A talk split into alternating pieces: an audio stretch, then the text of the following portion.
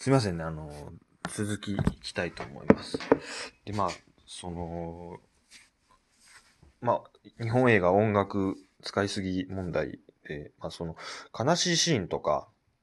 こう、嬉しいシーンとかで、もうそれっぽい音楽をちょっと流しがち。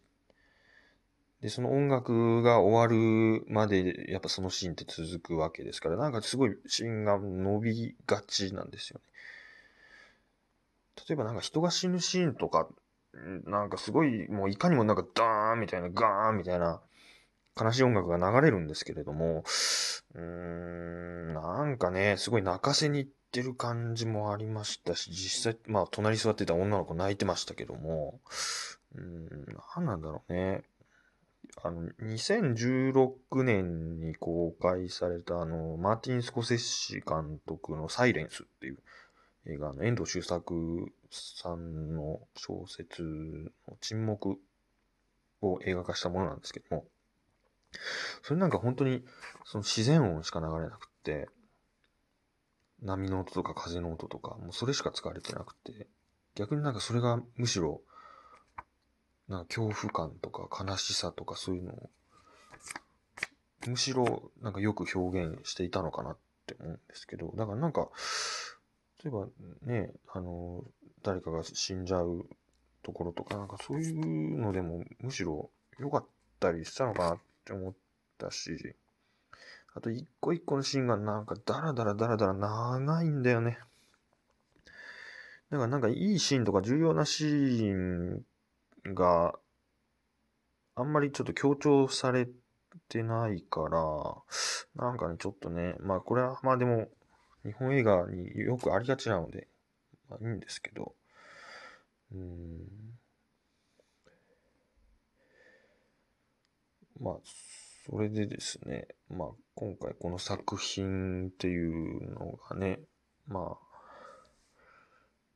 列車、列車の中で戦うんですけれども、で、敵の鬼っていうのが、こう、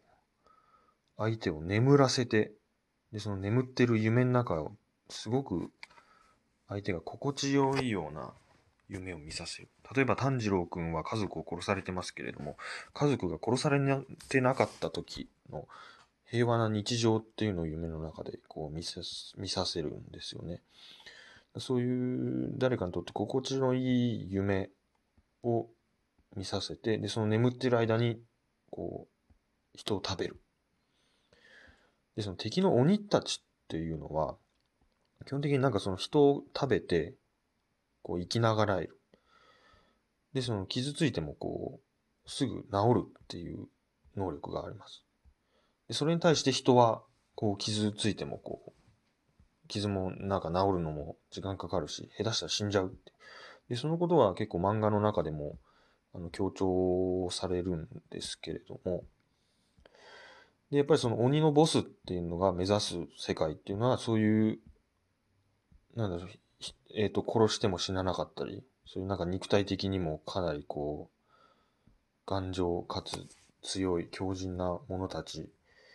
で作られるなんかこう完璧な世界みたいなのをこう、目指してるわけですよ。で、実際その、とある鬼が出てきて、その上限の鬼っていうめちゃめちゃ強い鬼が出てくるんですけれども、で、その鬼が登場した時に、まずその、登場時に、まあいろいろあって、その前にも戦闘が結構あって、それで、まあ炭治郎くんが傷ついてるわけですよね。で、その傷ついてる炭治郎くん、弱いものからまず殺そうとするんです。で、それに対して煉獄さんは、なんで弱いものを狙うんだって。で、そうすると、いや、なんか、こう、話の邪魔になるからだと。で、生きてる意味なんかないからだと。そうすると、なんか、価値基準が、弱いのに、なんか価値基準が違う。って煉獄さんは言うんですね。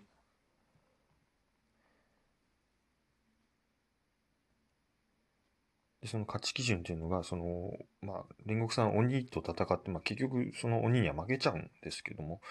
その走馬灯の時、要はかつて、その煉獄さんが自分のお母さんからある言葉を言われるんです。でまあ、なぜこう自分が人よりも強く生まれたかわかるか。それは弱い者を助けるためなんだ。生まれついて、えー、なんか才能に恵まれたものっていうのはその力を人のために使わなきゃいけないんだ。で私服を肥やすことに使うのは許されない。っていうんです。で、対して鬼っていうのは、まあ、人、弱き存在っていうものを食い物にして、で、生きながらえる。ないしは力を蓄える。今回の無限列車編に出てくる鬼も、夢っていうのをこう見せて、人を心地よくさせて、でその人を心地よく眠らせてる間に、その人を食って、で、力を蓄え、寿命を生きながらえさせる。で、これはなんか、まあ、メタファーだなって思いましたね。実際世の中ってそういう人多いじゃないですか。なんかこう弱きものをなんか食い物にしたりして、私服を肥やす人っていっぱいいるじゃないですか。僕も仕事でよく言われましたよ。なんで仕事のできないやつに給料を払ってやんなきゃいけないんだとかって言われたことありますけどね。ね、実際、まあなんかね、消費税、消費税って実際僕らお金がない人にとっての方が負担が大きくなるわけですけど、消費税は上がる。でも法人税が下がるとか。まあ、一例ですよ。あの公文書を改ざんさせて、部下に責任を負わせて、で自分は出世するって。なんか今そんな世の中じゃないですか。で、実際2019年度のあの認知されたいじめの件数がもう過去最多になってしまったんですよね。で、加藤官房長官、加藤勝信官房長官が会見で大変重く受け止めるって言ってたんですけど。でもこの加藤勝信さんは厚生労働大臣時代に働き方改革関連法案に関わっていて、でその時の委員会審議の時に、その過労死の遺族たちもその委員会を傍聴してたんですけども、その時にこう、ゲラゲラ笑いながら委員会審議をして、野党のこう質問とかにゲラゲラ笑いながら、馬鹿にしたような感じで答えてたんですよね。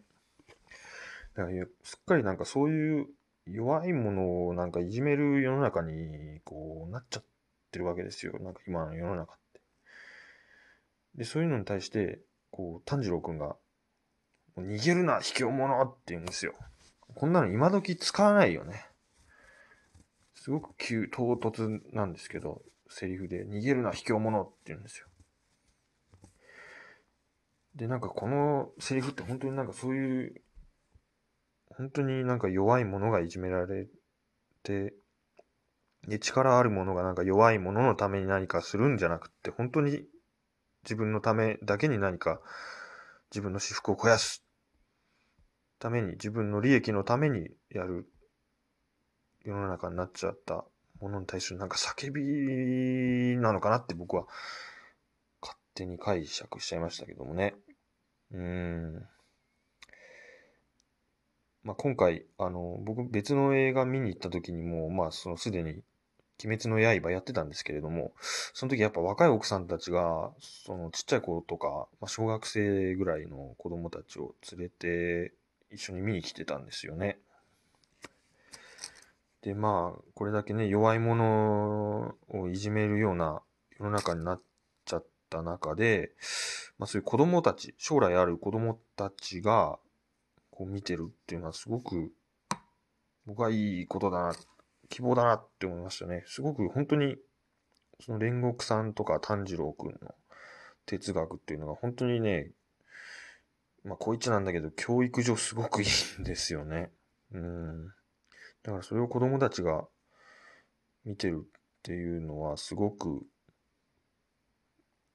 いいことだし、すごく希望だなって思、思いました。うん。なので、お父さんお母さんぜひあのお子さんたちを連れてってあげてほしいし、子供たちも、こう、京次郎や炭治郎のことを忘れないで大人になってほしいですね。うん。僕のように、あの、鬼みたいにならないでほしいですね。って思いました。はい。ちなみに私は、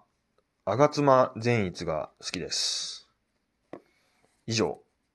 もやもやレディオでした。